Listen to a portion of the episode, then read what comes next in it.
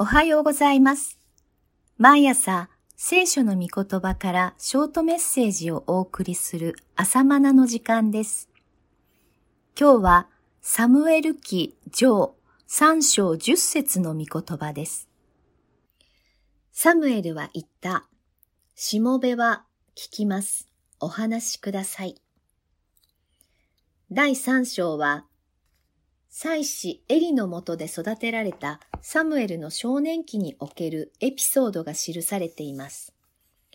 その頃は主の言葉は稀で、目視、幻も常ではなかったと記されているように、神が沈黙なさった時代でした。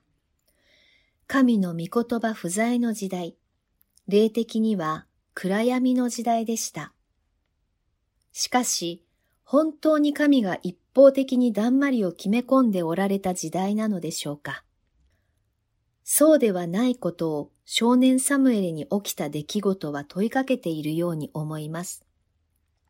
サムエルは神の箱、契約の箱が置かれている幕屋の敷地内で寝泊まりをしていました。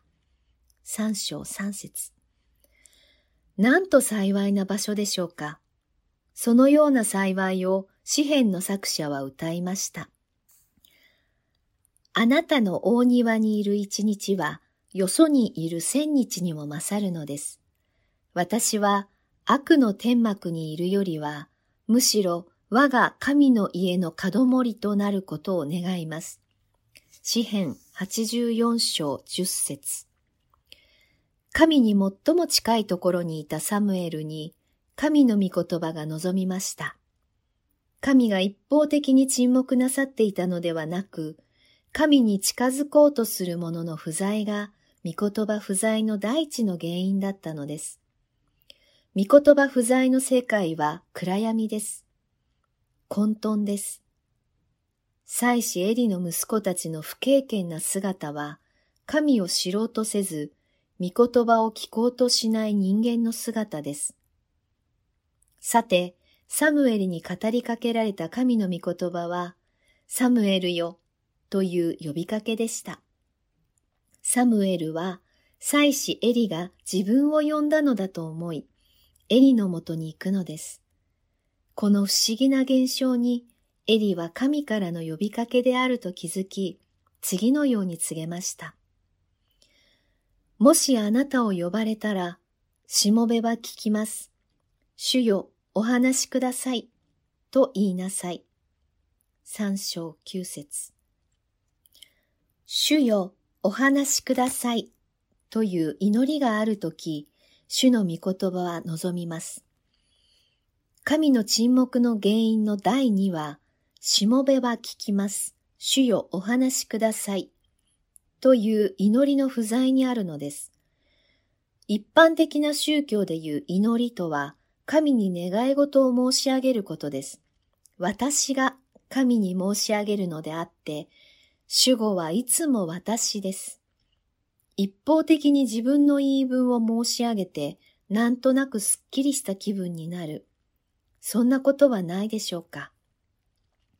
聖書が教えている祈りは、しもべは聞きます。お話しください。です。一方通行の祈りではなく、相互通行の祈りです。もちろん、願い事がいけないと言いたいのではありません。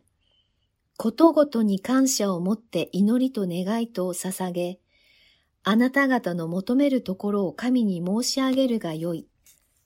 とあるように、ピリピ人への手紙4章6節私たちの願いを申し上げるよう進めています。ただし、このピリピ書の聖句が祈りと願いを区別していることに注目すべきです。祈りの大切なところは、しもべは聞きます。お話しください。なのです。私も神に申し上げるのですが、神が私に語られる御言葉を聞くことを忘れてはいけません。意味軸も聖書はこう記しているのです。主は白で、主の言葉によってサムエルに自らを表された。三章二十一節神は御言葉によってご自分を表されるお方ですから、主の御言葉を聞こうとするとき、私たちは主と出会うのです。しもべは聞きます。お話しください。と祈る心を持ちたいものです。一方通行の宗教生活ではなく、相互通行のある信仰生活へ、主は招いておられます。それではまた明日お会いしましょう。